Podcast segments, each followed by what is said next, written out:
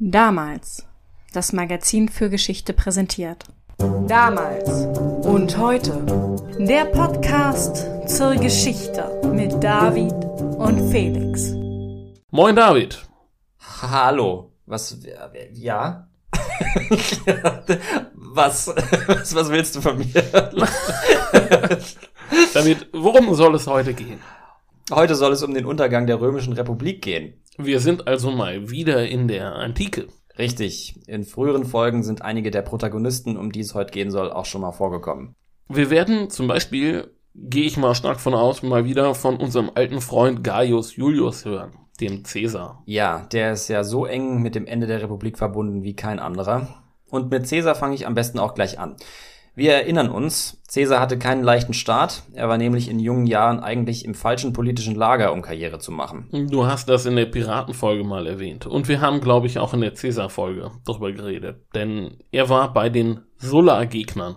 Richtig. Caesar steht mit beiden Beinen im Marius-Lager. Und über Sulla und Marius haben wir ja auch schon mal geredet. Die haben zusammen den guten Jugurtha bezwungen. Ja, und sich dann zu Erzfeinden entwickelt. Die Feindschaft der beiden endet in einem Bürgerkrieg und damit, dass Sulla sich in Rom zum Diktator machen lässt. Unter seiner Herrschaft geht es dann Parteigängern seiner Feinde an den Kragen und Caesar macht sich lieber aus dem Staub. Er geht dann also nach Osten, wo er unter anderem mit Piraten zu tun bekommt. Auf der anderen Seite, also im Sulla-Lager, steht damals ein gewisser Gnaeus Pompeius. Und hier kommen wieder Piraten ins Spiel, denn wir kennen ihn als Bezwinger von solchen. Richtig. Pompeius ist nicht nur ein aktiver Unterstützer Sullas, sondern er entwickelt sich auch zu einem extrem fähigen Feldherrn. Sulla legt seine Diktatur dann freiwillig nieder und in der wiederhergestellten Republik ist es Pompeius, den die Senatoren eigentlich am meisten fürchten. Ihm traut man es am ehesten zu, es Sulla gleich zu tun und sich Rom einfach zu nehmen. Das heißt, indem er dort einmarschiert. Die Diktatur kommt immer mit dem Heer her. Sulla ist nicht unbedingt der Erste gewesen, der die Chance hatte, sich mit Hilfe seiner Soldaten zum Alleinherrscher zu machen, aber er ist der Erste, der es wirklich gemacht hat.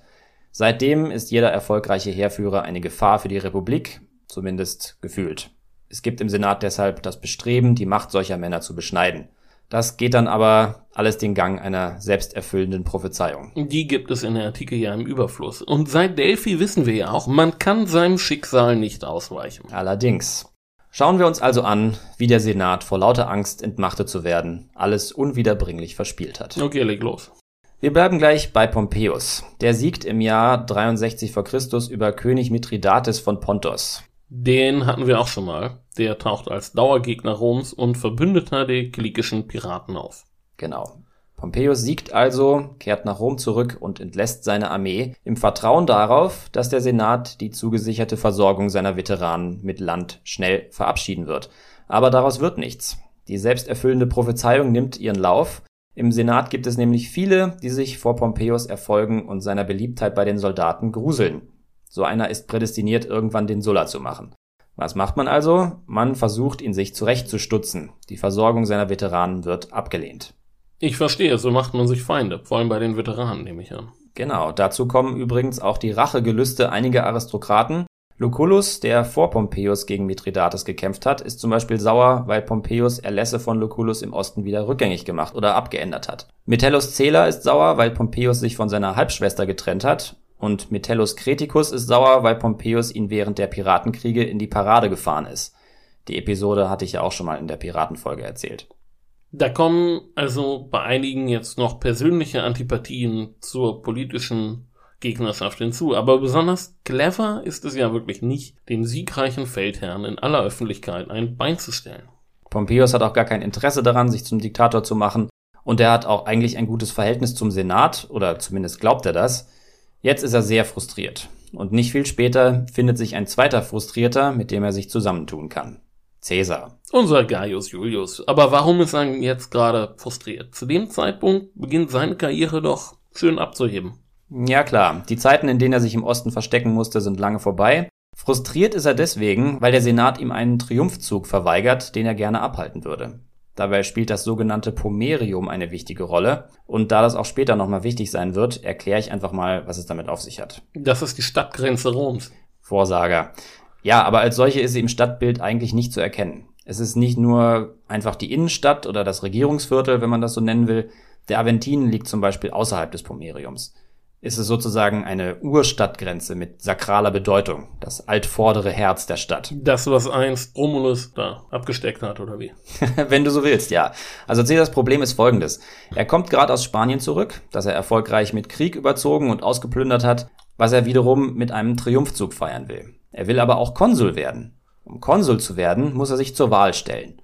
Um sich zur Wahl zu stellen, muss er das Pomerium überschreiten, also in die Stadt hineingehen. Überschreitet er aber das Pomerium, verliert er mit sofortiger Wirkung seinen Oberbefehl. Und verliert er den, hat er das Recht auf den Triumphzug verwirkt. Also bittet er den Senat um die Erlaubnis, sich in Abwesenheit zum Konsul wählen zu lassen. In Abwesenheit zum Konsul wählen lassen, bitte für später im Kopf behalten. Okay, im Kopf behalten. Und der Senat schlägt ihm die Bitte aus. Ja, so ist es. Daher der Frust. Daher der Frust. Und so finden sich Caesar und Pompeius zusammen. Nun fehlt zum ersten Triumvirat ja nur noch einer, unser Immobilienhai, Crassus. Richtig. Marcus Licinius Crassus. Der ist eigentlich kein natürlicher Verbündeter der beiden. Er hat zum Beispiel auch fleißig dabei mitgeholfen, Pompeius Knüppel zwischen die Beine zu werfen. Aber um Verbrüderung geht es bei dem Triumvirat, das jetzt entsteht, natürlich auch überhaupt nicht. Da finden sich jetzt einfach drei Männer zusammen, Pompeius der Feldherr, Caesar der frisch gebackene Konsul und Crassus der Superreiche, um am Senat vorbei Politik machen zu können. Was für ein Trio. Und wie du angekündigt hast, der Senat hat sie im Grunde zusammengeführt. Jedenfalls Caesar und Pompeius. Was jetzt kommt, haben wir ja auch in der Caesar-Folge schon angesprochen. Da wird jetzt Bibulus mit Kot beworfen und Caesar stützt sich auf das Volk. Ganz genau. Jetzt wird der Senat demontiert. Und zwar geht es zuerst an die Versorgung von Pompeius Veteranen, die will der Senat wieder nicht verabschieden, und eine besondere Rolle spielt dabei Cato der Jüngere, der auch schon hauptverantwortlich dafür gewesen ist, Caesars Triumphzug zu verhindern. Er ist bekannt für seine Dauerreden, mit denen er den ganzen Prozess blockiert. Also wie heute in den USA mit den Filibuster-Reden. Ja, das ist ziemlich genau dasselbe. Aber Caesar lässt das diesmal nicht mit sich machen. Er lässt Cato abführen und als andere Senatoren Cato aus dem Saal folgen, verkündet er, statt dem Senat der Volksversammlung das Gesetz vorzulegen. Also den Komizien. Ja, die existieren eher im Schatten des Senats, aber von einem Konsul wie Caesar können sie ausgezeichnet gegen den Senat instrumentalisiert werden. Es kommt, wie Caesar angekündigt hat, das Gesetz wird vor die Volksversammlung gebracht, da kommen dann auch gleich einige von Pompeius Veteranen als Schlägertruppe vorbei, Bibulus, Caesars Kollege im Konsulat, spricht gegen das Gesetz und wird, wie erwähnt, mit Exkrementen beworfen. Dann bekommen er und protestierende Senatoren eine Tracht Prügel und das Gesetz wird verabschiedet. Ja, so läuft das. Das klingt ja jetzt schon etwas nach Zusammenbruch. Als du kürzlich vom gallischen Aufstand berichtet hast, ging es ja auch schon darum, dass in Rom selber, also auf den Straßen Roms, zu der Zeit ein rechtes Chaos geherrscht hat. Es ist der Auftakt, könnte man sagen, ja. Die Taktik zahlt sich auf jeden Fall aus und die Triumviren benutzen sie gern wieder. Die Senatoren sind verzweifelt, aber so wie die Dinge liegen, haben sie keine Möglichkeit, sich zu wehren. Caesar beschafft sich dann auch schnell die Provinzen, die er braucht, um den Krieg gegen die Gallier vom Zaun zu brechen. Den gallischen Krieg nutzt er dann ja bekanntlich virtuos aus. Er nutzt ihn nicht nur propagandistisch, er plündert sich auch reich und er tritt vollends aus dem Schatten des Pompeius, der ja zu Beginn des Dreierbündnisses noch der bewunderte und verehrte Feldherr par excellence gewesen ist. Aber die Gallier lassen wir hier jetzt erstmal außen vor. Ein weiterer Verweis auf die Gallienfolge. Kehren wir jetzt erstmal zurück zum Chaos auf den Straßen Roms. Wo raue Sitten herrschen. Es geht bald wirklich sehr übel zu in Rom und das hängt nicht nur mit den Triumviren zusammen, sondern auch mit einer schwer zu durchschauenden Person namens Publius Claudius Pulcher. Der ist zu der Zeit Volkstribun und das allein ist schon bemerkenswert. Er ist nämlich Aristokrat aus der Familie der Claudier, aber er lässt sich von einem Plebejer adoptieren, also von einem Gemeinen, um Volkstribun werden zu können. Für alle Freunde des Boulevard, das ist also das Gegenteil von dem, was Markus Prinz von Anhalt gemacht hat. Kenne ich nicht den Fall. Was ist da passiert? Naja, da hat sich ein Bordellbesitzer vom Prinzen von Anhalt adoptieren lassen. Ach so. Um den Namen zu bekommen. Naja, Stil ist halt schon immer auch das Ende des Besens. Jedenfalls greift Caesar unserem Publius Claudius unter die Arme. Der steht also eigentlich auf der Seite der Triumviren, aber er hat seine eigenen Ziele. Und die verfolgt er, indem er auf den Straßen Politik macht. Dafür ist das Amt des Volkstribuns denn ja bestens geeignet.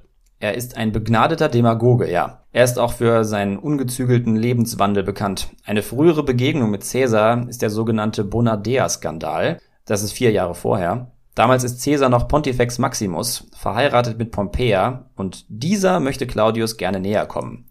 Das macht er bei einem Fest zu Ehren der Göttin Bonadea, bei dem nur Frauen Zutritt haben. Er verkleidet sich als Frau, dringt so in Caesars Palast ein, wird entdeckt und muss sich dann vor Gericht verantworten. Damals ist es Crassus, der ihn mit ausreichend Geld versorgt, um die Richter zu bestechen. Okay, jetzt hat ihm Caesar aber zum Amt des Volkstribuns verholfen. Besonders nachtragend war Caesar also nicht. Auf die Clementia Caesaris, auf die milde Caesars komme ich nachher noch zu sprechen. Oh Gott, oh Gott. Er hilft Claudius jedenfalls und der zeigt sich nicht erkenntlich. Statt den Triumviren zu helfen, stellt er sich gegen sie. Er macht also gemeinsame Sache mit dem Senat. Und stellt ihm die Dienste als Demagoge und Massenlenker zur Verfügung. Ja, die Senatoren sind inzwischen völlig verzweifelt, deswegen sind sie auch bereit, Claudius alles durchgehen zu lassen. Der schwingt sich mehr und mehr zum König der Straße auf und zwingt sogar Cicero ins Exil, ohne dass einer der Senatoren auch nur einen Finger rühren würde. Claudius nennt sich inzwischen Clodius, das ist sozusagen die plebeisierte Form seines Namens. Sein Ernst? Und er richtet all seine demagogische Energie gegen Pompeius. Caesar ist ja mit den Galliern beschäftigt und Crassus macht im Hintergrund auch Stimmung gegen Pompeius. Also ist das Triumvirat hier ganz schön angeschlagen, wenn die drei wieder gegeneinander intrigieren. Und ihnen dieser Claudius die Mittel nimmt, durch das Volk zu regieren. Weil darauf läuft das doch hinaus, oder? Ja schon, aber auf der anderen Seite war das Triumvirat ja von Anfang an ein Zweckbündnis, das eben darauf beruht, dass alle drei Mitglieder glauben, im Bund mit den anderen beiden besser zu fahren als alleine. Und um das wiederherzustellen, treffen sich die Triumviren in Ravenna und Lucca. Mal wieder eine sehr schöne Stadt in Italien. Da war ich als Kind mal. Im Mittelalter war Lucca das Zentrum der Seidenindustrie in Europa und daher absurd reich. Und das sieht man auch heute noch. Also, nachdem wir in der Konradin-Folge schon Siena und San Gimignano empfohlen haben, fahrt einfach mal für ein paar Wochen in die Toskana. Schön da. Aber zurück nach Lucca. Da wird nun verhandelt, wie es weitergehen soll. Und man kann sich einigen. Caesars Kommando in Gallien wird verlängert und im Gegenzug sollen Pompeius und Crassus das Konsulat übernehmen. Also hilft man sich mal wieder gegenseitig. Ja. Und auf den Straßen Roms wird gekämpft. Das ist nicht nur Claudius zu verdanken, die Triumviren mischen gewaltig mit. Pompeius und Crassus wollen nämlich die Wahlen hinauszögern und bei den Wahlen auf Caesars heimgekehrte Legionäre vertrauen. Deswegen schüren sie die Gewalt und schaffen dann wieder kurzzeitig Frieden, als ihnen die Wahlen in den Kram passen. Ich habe das ja schon mal gesagt. Es gibt ja richtig eingefleischte Fans der Römischen Republik, aber in ihren letzten Zügen war sie eher die Republik der Clans. Von einem starken Staat ist in diesen Tagen nicht viel zu spüren. Die Senatoren haben mit sich selber zu tun und die Triumviren sind jeder für sich damit beschäftigt, ihre Macht auszubauen. Caesar hat weiter gut in Gallien zu tun, Pompeius bekommt die spanischen Provinzen, die er allerdings seinen Legaten anvertraut, um in Rom bleiben zu können, und Crassus will sich jetzt auch als Feldherr versuchen und zieht gegen die Parther. Das ist ja eigentlich eine kluge Entscheidung. Die Heere sind in diesen Zeiten ja das Mittel zum politischen Erfolg. Pompeius ist schon länger legendärer Anführer, Caesar holt ihn in Gallien spektakulär ein und Crassus hat noch gar nichts vorzuweisen. Aber die Frage ist, kann er's denn? Das ist genau der Knackpunkt. So soll es nämlich nicht kommen, wie er sich das vorstellt. Er kriegt zwar seinen Paterfeldzug und seine erste große Rolle als Feldherr, aber das geht ganz doll in die Hose. Seine Legionen werden vernichtend geschlagen, er selbst wird getötet und geköpft, sein letzter Auftritt ist dann übrigens als Theaterrequisit. Das klingt makaber. Mhm. Plutarch überliefert, dass die Siegesnachricht den parthischen Hof während einer Theaterverführung erreicht. Und zwar ist das eine Theaterverführung anlässlich der Heirat zwischen Prinz Pakoros und einer armenischen Prinzessin. Die Armenier sind nämlich mit den Römern verbündet gewesen. Die Parther haben sie genau wie die Römer geschlagen und jetzt soll die Hochzeit das besiegte Armenien an das Partherreich binden. Es werden jedenfalls die Backchen von Euripides gespielt und der Schauspieler Jason nutzt nun statt der Pentheus-Maske den abgeschlagenen Kopf des Crassus, als er die Verse spricht Ich komme aus den Bergen und bringe nach Haus eine Ranke, die frisch ist geschnitten, ein Wildbret edel und gut. Ja, okay. Ein krasser letzter Auftritt für Crassus. Und man merke sich, wer auf ein Feld zugeht, der muss auch so die Grundlagen beherrschen. Abgesehen davon diese Theaterszene ist recht interessant. Eine parthisch-armenische Hochzeit, bei der ein griechisches Stück gespielt wird und der Kopf eines der mächtigsten Männer Roms auf die Bühne gebracht wird. Das müsste doch in Rom für Entsetzen gesorgt haben. Und Rache will man doch bestimmt auch nehmen dafür, oder? Naja, der Krieg war von Anfang an sehr unpopulär. Zu anderen Zeiten hätte die heftige Niederlage bestimmt trotzdem für Erschütterung gesorgt, aber im Moment ist in Rom einfach zu viel los. Genauer gesagt nehmen die Straßenschlachten gerade mal wieder überhand. Wahlen können keine stattfinden, Chaos herrscht. Dann kommt es zur Schlacht auf der Via Appia, von der ich schon mal in der Gallier-Folge erzählt habe. Claudius und einer seiner Widersacher, Milo, treffen sich da zufällig, Ihre Kämpfer gehen aufeinander los und Claudius überlebt die Sache nicht.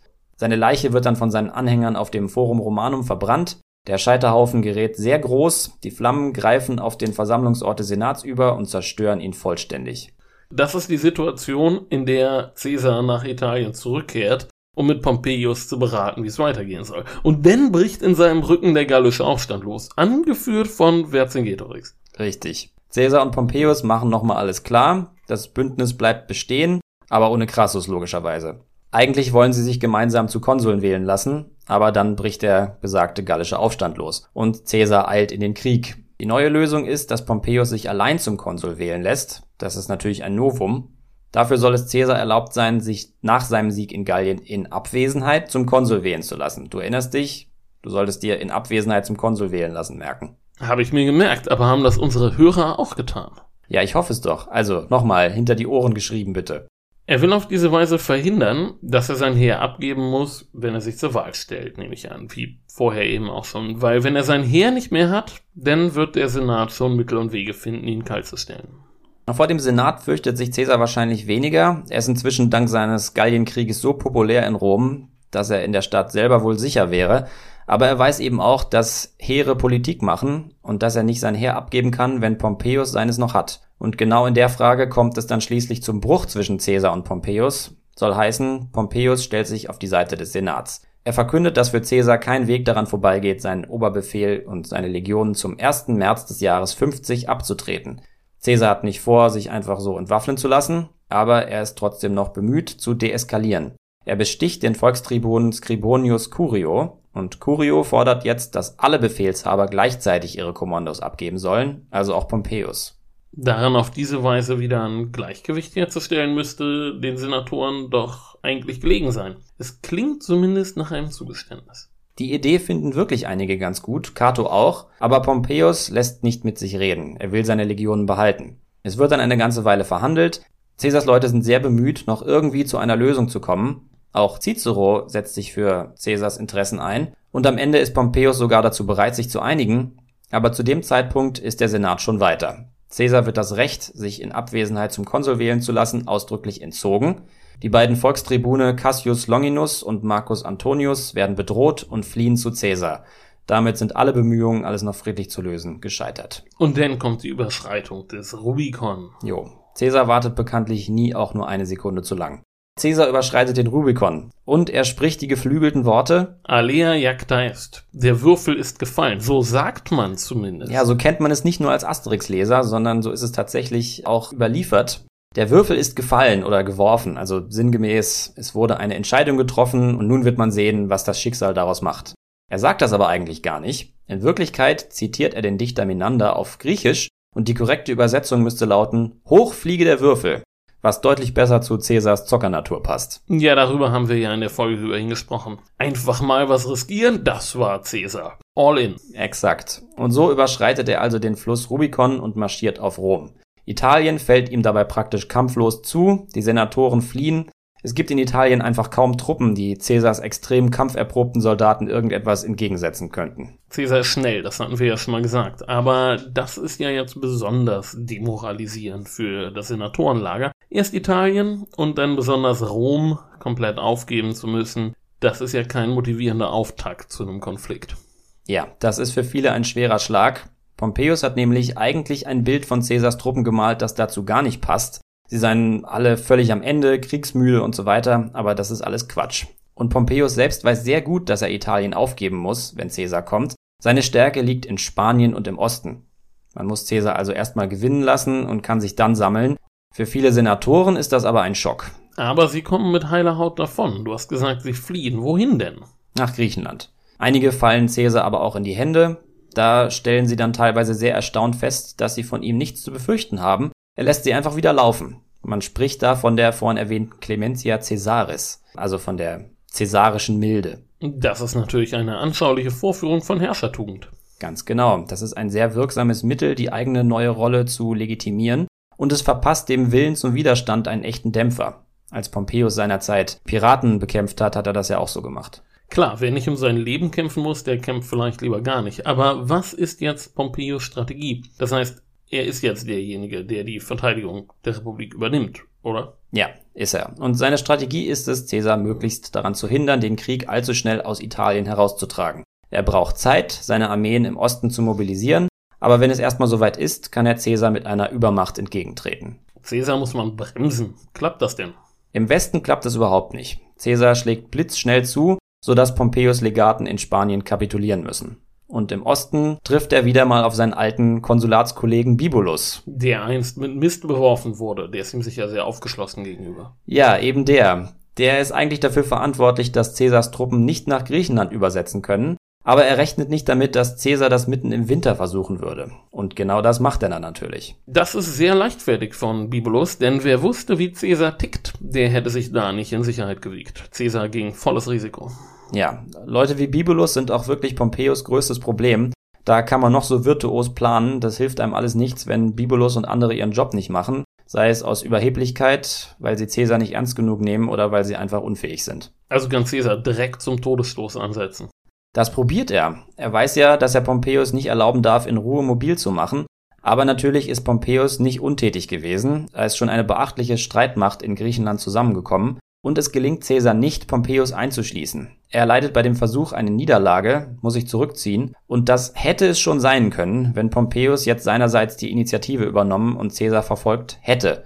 Tut er aber nicht. Im Grunde ist er damit natürlich nur konsequent. Er will Caesar ja am langen Arm verhungern lassen, bis seine eigene Übermacht dermaßen gewaltig ist, dass Caesar nicht mal mehr den Hauch einer Chance hat. Von daher wartet er weiter ab. Und ist das in der Rückschau aus heutiger Sicht eine vernünftige Strategie gewesen? Wir haben ja schon vorher mehrfach gesagt, Caesar, den sollte man besser nicht machen lassen, sonst manövriert er einen aus. Das ist natürlich ein bisschen spekulativ, aber wenn Pompeius das wirklich durchgezogen hätte, wäre das bestimmt sein Sieg gewesen. Caesar ist vom Nachschub in Italien abgeschnitten, obwohl er wirklich alles versucht, um das zu ändern, und Pompeius selbst bekommt unablässig neue Truppen aus dem Osten. Er zieht es aber denn nicht durch. Nein, es sind die ungeduldigen Senatoren, die scheinbar immer noch nicht begriffen haben, dass ihre Zukunft auf Messers Schneide steht, die Pompeius jetzt zum Angriff drängen. Woher denn die Eile? Pompeius hat doch einen Plan. Ja, die wollen einfach nach Rom zurück. Nachdem Pompeius Caesar diese eine Niederlage zugefügt hat, haben sie das Thema Caesar scheinbar alle geistig zu den Akten gelegt. Caesar ist jetzt nur noch ein Ärgernis, das fortgewischt gehört und Pompeius gibt dann irgendwann nach. Also sie wollen auf dem Forum sitzen und ihre Nudeln essen. Genau, sie haben genug vom Exil und Pompeo soll jetzt mal reinen Tisch machen. Alles klar, und das Desaster nimmt jetzt seinen Lauf. So ist es. Die Senatsarmee wird geschlagen. Die Kommandeure fliehen, Pompeius nach Alexandria, wo ptolemäische Generäle ihn ermorden lassen. Man darf Caesar jetzt aber auch nicht Caesar sein lassen. Ja, dass aber auch Caesar nicht immer nur brillante strategische Entscheidungen trifft, sieht man dann allerdings wenig später in Ägypten. Da macht er denn Bekanntschaft mit Kleopatra, die ihm den Kopf verdreht. Äh, ja, genau, und wie er die Bekanntschaft macht. Aber der Wahnsinn, der sich da in Ägypten entspinnt, würde hier den Rahmen sprengen. Da will ich mal eine eigene Folge zu machen.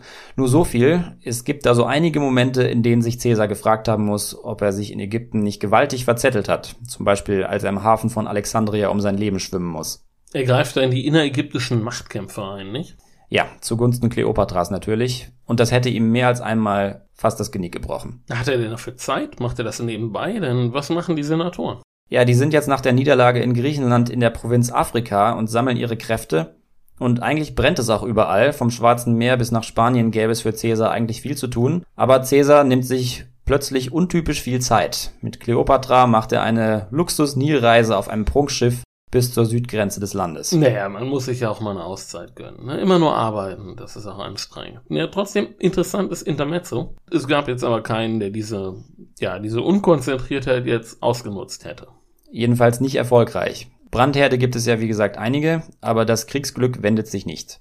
Caesar ist dann irgendwann wieder in Italien, wo er Marcus Antonius absetzt und nebenbei muss er viel Energie darauf verwenden, Geld für die Versorgung seiner Veteranen aufzubringen. Man sollte nie an der eigenen Machtbasis sparen. Genau. Und die Soldaten sind jetzt auch der Knackpunkt. Die wollen nämlich mal so langsam die Früchte ihrer harten Arbeit genießen und haben keinen Bock mehr auf die nächste Runde. Die nächste Runde Bürgerkrieg. Ja. Die wäre dann in Afrika. Richtig. Wer unsere Jugurtha-Folge gehört hat, der weiß, worauf das hinausläuft. Die Senatoren haben sich ja, wie gesagt, in der Provinz Afrika gesammelt und bereiten sich da im Bund mit dem numidischen König Juba auf die Schlacht gegen Caesar vor. An der dann auch Asterix und Obelix teilnehmen. Aber Caesars Soldaten, die haben jetzt nicht mehr so richtig Bock zu kämpfen? Ja, die fangen an, in Kampagnen zu plündern und widersetzen sich dem Befehl, nach Afrika zu ziehen. Caesar geht den Meuterern schließlich in Rom auf dem Marsfeld entgegen und macht sie richtig runter. Er sagt ihnen, sie seien entlassen, er werde sie ausbezahlen, wenn er aus Afrika zurück sei, nach seinem Triumphzug, an dem sie dann natürlich nicht teilnehmen dürfen. Die Cojones muss man jetzt auch mal haben, ne? einer meuternden Armee entgegenzulaufen und sie mal so richtig runterzumachen. Das ist nicht für jeden. Ja, Caesar lässt sich die Initiative nicht nehmen. Er hält immer alles in Bewegung. Und die Soldaten reihen sich brav wieder ein. Sie bitten Caesar, sie doch mitzunehmen. Und damit befinden wir uns jetzt wirklich am Anfang der Jugurtha-Folge. Stimmt, genauer gesagt bei der Schlacht von Thapsus. Da entlädt sich der Frust der Soldaten Caesars dann auf andere Weise, nicht durch Meuterei, sondern durch einen üblen Gewaltausbruch, als sie ihre Gegner endlich unter die Schwerter kriegen. Sie lassen sich gar nicht mehr bremsen und Offiziere, die es versuchen, werden kurzerhand gleich mit niedergemetzelt. Damit ist Caesars Sieg eigentlich besiegelt. Die Soldaten dürfen nach Hause gehen. Sozusagen. Es gibt jetzt endlich diesen riesigen Triumphzug, in dem Caesar all die gewonnenen Kriege feiern kann, inklusive des Gallischen, und die Veteranen bekommen Geld und Land. Bei dem Triumphzug wird dann auch Vercingetorix aus dem Gefängnis hervorgezerrt und vor die Massen geführt. Ja, der musste jahrelang auf diesen Tag warten. Jetzt wird er den jubelnden Massen präsentiert und anschließend umgebracht. Okay, Sieg und Triumph, Soldaten zufrieden. Hat Caesar denn jetzt noch weitere Pläne oder lässt er es jetzt erstmal gut sein und entspannt sich wieder mit Cleopatra? Eine Schlacht muss er noch schlagen. Der letzte Rest des Widerstands hat sich in Spanien gesammelt. Da zieht Caesar dann mit frischen Rekruten hin, weil er seinen erfahrenen Mann wirklich keinen weiteren Feldzug zumuten kann. Entsprechend wird's nochmal knapp für ihn. Er muss um sein Leben kämpfen, aber er triumphiert abermals. Und damit ist jetzt der letzte militärische Widerstand aus dem Weg geräumt. Was die großen Pläne betrifft, ja, er will gegen die Pater ziehen. Das hätte er wahrscheinlich auch besser hinbekommen als unser Immobilienhai Krassus. Kann gut sein, aber dazu kommt es ja bekanntlich nicht mehr. Abgesehen von großen militärischen Projekten will er Alleinherrscher sein. Also das heißt, das ist er ja de facto schon, aber er macht eben auch keinen Hehl daraus, dass er diese Macht nie wieder abgeben will. Über Sullas freiwilligen Rückzug als Diktator macht er sich lustig, er kann das nicht nachvollziehen. Für ihn geht es immer nur aufwärts. Und das ist letztlich der Grund für sein Ende.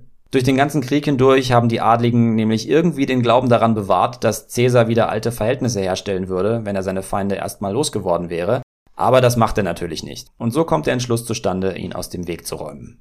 Die Iden des März, das ist ja sicherlich der berühmteste Tyrannenmord aller Zeiten. Shakespeare sei Dank. Im Pompeius-Theater übrigens. Da sollte die Senatssitzung stattfinden. Und das drei Tage vor der geplanten Abreise Cäsars. Da sollte der Paterfeldzug beginnen. Ach, so weit war die Planung schon. Das war mir nicht bewusst. Ja, das sollte gerade losgehen. Aber jetzt ist Cäsar tot. Umgebracht mit 23 Dolchstichen. Und er hinterlässt ein Machtvakuum. Die Attentäter haben keine charismatische Persönlichkeit mit dem nötigen Prestige in ihren Reihen und auch unter den Gefolgsleuten Cäsars gibt es eigentlich keinen logischen Nachfolger. Aber es bricht doch jetzt nicht gleich der nächste Bürgerkrieg aus, oder doch? Der Mord an Cäsar, das muss jetzt ja eigentlich Anlass genug sein, dass die Soldaten im Reich wieder zu den Waffen greifen. Merkwürdigerweise passiert das erstmal nicht. Im cäsarischen Lager übernimmt Marcus Antonius das Ruder und der verständigt sich mit den Cäsarmördern darauf, dass letztlich alles so bleibt, wie es ist. Der Mord an Cäsar hat keine Konsequenzen, weder für das Reich noch für die Mörder. Das ist für ihn selber ja wahrscheinlich auch die beste Lösung. Klar, er macht es sich als Cäsars Nachfolger bequem und die Cäsarmörder können froh sein, dass es ihnen nicht ans Leder geht, nachdem ihr Attentat nicht die gewünschte Lawine ausgelöst hat. Aber es gibt keine Hoffnung mehr auf die Restauration der Republik? Doch. Auftritt Gaius Octavius. Der ist der Großneffe und Adoptivsohn Cäsars er nennt sich jetzt selbst Julius Caesar, aber seine Gegner nennen ihn Octavian. Octavian nimmt es jetzt mit Marcus Antonius auf, gemeinsam mit den Caesarmördern. Und nicht wenige glauben, dass die totgeglaubte Republik sich noch einmal erhebt. Marcus Antonius wird geschlagen und muss sich zurückziehen. Die Caesar-Gegner triumphieren und feiern. Aber, und hier schließt sich der Kreis, sie machen wieder einmal einen Fehler, den sie schon viele Male gemacht haben. Das heißt, sie machen ihre Rechnung ohne den Mann, dem die Soldaten folgen. Sie sind mal wieder so darauf erpicht, ihre eigene Macht zu erhalten, dass sie den erfolgreichen Beschützer einfach links liegen lassen, so wie sie das damals auch mit Pompeius gemacht haben. Und so machen sie das jetzt mit Octavian. Er darf nicht Konsul werden und er soll seine Armee an Brutus abgeben. Man glaubt, man könne sich seiner so einfach entledigen und das Thema Caesars ein für allemal vergessen. Naja, bei Pompeius hatten sie ja zumindest noch genügend Grips, damit zu warten, bis der sein Heer auch abgegeben hatte. Eigentlich kaum zu glauben, dass sie aus den Niederlagen und Demütigungen vom Bürgerkrieg so gar nichts gelernt hat. Jo, und Octavian macht, was man sich hätte denken können. Wenn man ihm kein Stück vom Kuchen geben will, nimmt er ihn sich eben ganz. Er marschiert in Rom ein, ächtet die Mörder Caesars und verbündet sich mit Marcus Antonius, den er ja gerade erst besiegt hat. Also voll auf die Zwölf. Ja, die Republik singt im Sterben ihre letzte Arie.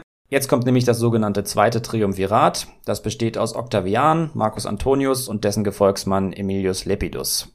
Die drei setzen sich zusammen und erstellen eine Proskriptionsliste.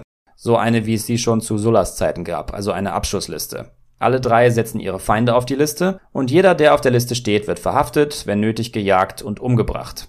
300 Senatoren und 2000 Ritter. Auch Cicero wird getötet. Damit ist der Senat ausgelöscht. In der Serie Rome ist es ja Pullo, der Cicero tötet. Genau, das ist die Szene in Ciceros Garten, wo Pullo ihn auch fragt, ob er ein paar Pfirsiche mitnehmen darf, bevor er ihn exekutiert. Er hat halt Manieren. Die cäsarische Milde ist jetzt also dem Terror des zweiten Triumvirats gewichen. Aber das hält denn ja auch nicht ewig. Irgendwann machen sich die drei denn ja auch gegenseitig den Gar aus. Und Kleopatra ist darin jetzt auch wieder involviert, nicht? Ja, stimmt. Das heißt, zuerst führen sie Krieg gegen die Cäsarmörder, also gegen Brutus und Konsorten, und den Krieg gewinnen sie. In der Schlacht bei Philippi fällt dann auch noch der letzte Rest des republikanischen Adels und die Anführer begehen Selbstmord. Octavian will Brutus Kopf mit nach Rom nehmen und der Cäsar-Statue zu Füßen legen, aber der Kopf geht bei der Überfahrt nach Italien verloren. Wie verliert man denn einen Kopf? Das Schiff gerät in einen Sturm und der Kopf geht über Bord. Also ist das Ende von Brutus, dass er Fischfutter in der Adria wird. Ja, und dann kommt es natürlich wieder zum Konflikt zwischen den Siegern. Lepidus ist ziemlich schnell aus dem Rennen, wird erst mit Afrika abgespeist und dann mit dem Amt des Pontifex Maximus. Bleiben noch Marcus Antonius und Octavian. Ersterer verlegt sein Machtzentrum nach Ägypten, zu Kleopatra, wie du schon gesagt hast. Verliert er denn da, so wie einst Caesar, so ein wenig den Sinn für die Dringlichkeit seiner Lage?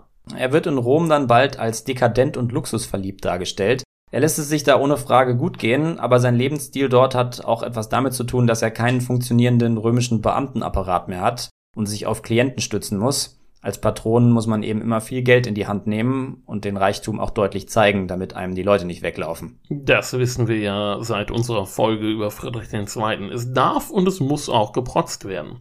Es ist ja auch bekannt, dass Marc Antonius sowie Caesar der Liebhaber von Kleopatra wird. Das ist in Rom schon bei Caesar nicht gut angekommen. Ihm wird das sicher jetzt auch nicht allzu vorteilhaft ausgelegt. Das stimmt. Es ist eben äh, auch tatsächlich sehr ernst mit Kleopatra. Er erkennt die Zwillinge, die er mit ihr hat, als seine Kinder an und im Jahr 33 macht er Kleopatra und ihren Sohn von Caesar, Caesarion, zu Mitregenten. In Griechenland lassen sich die beiden, also Marcus Antonius und Kleopatra, als Dionysos und Isis verehren. Er lässt sich dann offiziell von Octavia scheiden, also von der Schwester Octavians. Mit der Heirat hatte man das alte Bündnis vorübergehend kitten können und das bringt jetzt das Fass zu überlaufen. Dass Marc Antonius und Octavian sich irgendwann zur Entscheidungsschlacht treffen müssen, das war jetzt ja eigentlich auch nur eine Frage der Zeit. Ja, die Entscheidungsschlacht findet dann bei Actium statt. Eine Seeschlacht, nicht? Ja, genau. Marcus Antonius und Kleopatra werden besiegt. Das Ende ist bekannt. Nachdem sie nochmal richtig in Alexandria gefeiert haben, tötet sich Marcus Antonius selbst. Kleopatra wägt ihre Chancen wohl noch ab. Aber als sie dann mit dem siegreichen Octavian gesprochen hat, wird ihr klar, dass auch für sie alles aus ist und dann begeht sie auch Selbstmord. Mit der berühmten Schlange. Genau. Damit beginnt die Herrschaft Octavians, dem Begründer des Kaiserreichs. Besser bekannt als Kaiser Augustus. Kaiser Augustus. Die Republik ist tot, unwiederbringlich verloren. Das blutige Ende einer langen Tragödie. Stimmt. Das Ende einer Tragödie ist es aber übrigens auch für die vielen Bewohner des Römischen Reiches, die während der letzten Jahrzehnte der Republik immer und immer wieder mit Krieg überzogen worden sind.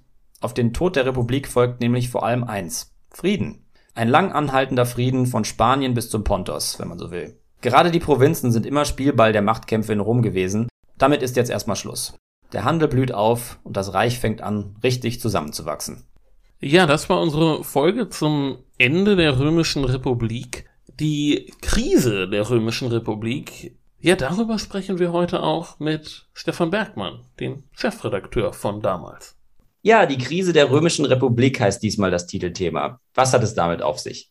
Das enger gefasste Ende der Republik, also Cäsars Aufstieg, seine kurze Diktatur, seine Ermordung und die daraus folgende Alleinherrschaft des Kaisertums haben wir natürlich immer wieder thematisiert. Aber den gesamten Prozess, wie das lange, gut funktionierende republikanische System erste Risse erhält, warum das so ist, wer daran mitwirkt, wie sich die Krise schrittweise zuspitzt, so gebündelt haben wir das noch nie dargestellt. Die Krise führt ja letztlich zum Untergang der Republik. Darüber haben wir hier ja gerade gesprochen. Aber wie würden Sie sagen, hat sich diese Krise für die Zeitgenossen angefühlt? Ja, das ist richtig, der Hinweis. Wir beschreiben das Ganze natürlich aus der Rückschau, diesen Prozess, der sich ja immerhin rund 90 Jahre hinzog. Und wir beschreiben es konsequent als Krise, der zum Untergang der Republik führte, weil wir das Ende kennen. Die Zeitgenossen nahmen natürlich wahr, dass es durchaus krisenhafte Entwicklungen gab, aber sie versuchten zugleich, das politische System den Herausforderungen anzupassen, rangen um Reformen, setzten diese um und hatten sicherlich immer wieder den Eindruck, dass die Gesellschaft und das Reich, so wie sie sich zu einem bestimmten Zeitpunkt dann darstellten, auf dem richtigen Weg waren. Ja, zumindest viele der Senatoren haben ja bis ganz zum Schluss nicht ganz begriffen, was da geschieht. Beim Untergang Westroms kann man das dann ja Jahrhunderte später teilweise auch so ähnlich beobachten. Fanden Sie denn etwas besonders bemerkenswert an den Vorgängen der Krisenzeit? Für mich sind das zwei Punkte, die ich irgendwie nicht aus dem Kopf bekomme. Erstens, man muss sich klar machen, dass in der Zeit seit etwa 133 vor Christus, als die Republik kriselt, bis hin später zum Bürgerkrieg, das Imperium stetig weiter wächst bzw. sich durchsetzt. In Nordafrika, in Palästina, in Syrien, in Kleinasien, in Gallien, im Kampf gegen die aufständigen Bundesgenossen. Rom war schon eine unglaublich dynamische Gesellschaft, die auch dann noch Eroberungen schaffte, während sie eigentlich gut mit sich selbst beschäftigt war. Und zweiter Punkt. Ebenso war es, das permanente imperiale Ausgreifen überforderte das Reich. Einmal strukturell, war es weiterhin sinnvoll, wichtige Ämter wie das Konsulat und damit auch den militärischen Oberbefehl nur für ein Jahr zu vergeben? Wie passte das zu den sich jahrelang hinziehenden Konflikten? Und mit Blick auf die Ressourcen, in den zahllosen Kriegen fielen viel zu viele Männer, die dann als Ernährer ihrer Familien fehlten. Das führte zur Verarmung vor allem der Bauern und zu scharfen gesellschaftlichen Konflikten. Ja, dass das Ende der Bürgerkriege durchaus begrüßt wurde, davon hast du ja eben schon gesprochen. Ja, genau. Und es entsteht dann ja wirklich eine enorme Aktivität in der ganzen Mittelmeerwelt. Es wird gereist und Handel getrieben. Die Handelsflotten, die da unterwegs sind, sowas sieht man dann erst in der frühen Neuzeit wieder, nach diesem brutalen Ende der Republik. Nun gut, damit verlassen wir euch jetzt mal. Facebook, Instagram, Twitter, Apple. Haben wir das eigentlich bei der letzten Folge erwähnt? Du meinst bei der nächsten Folge. Damn. okay, folgt uns jedenfalls bei Twitter, Facebook, Instagram, gebt uns Sterne bei Apple Podcast. Jo. Abonniert uns, wo ihr nur könnt. Gehabt euch wohl, bis bald. Ciao.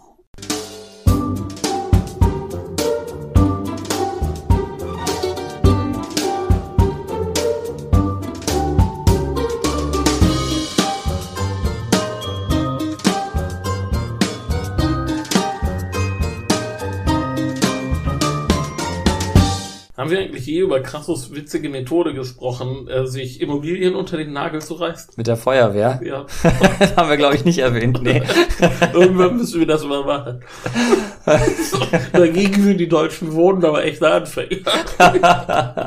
ja, du beschrei's nicht.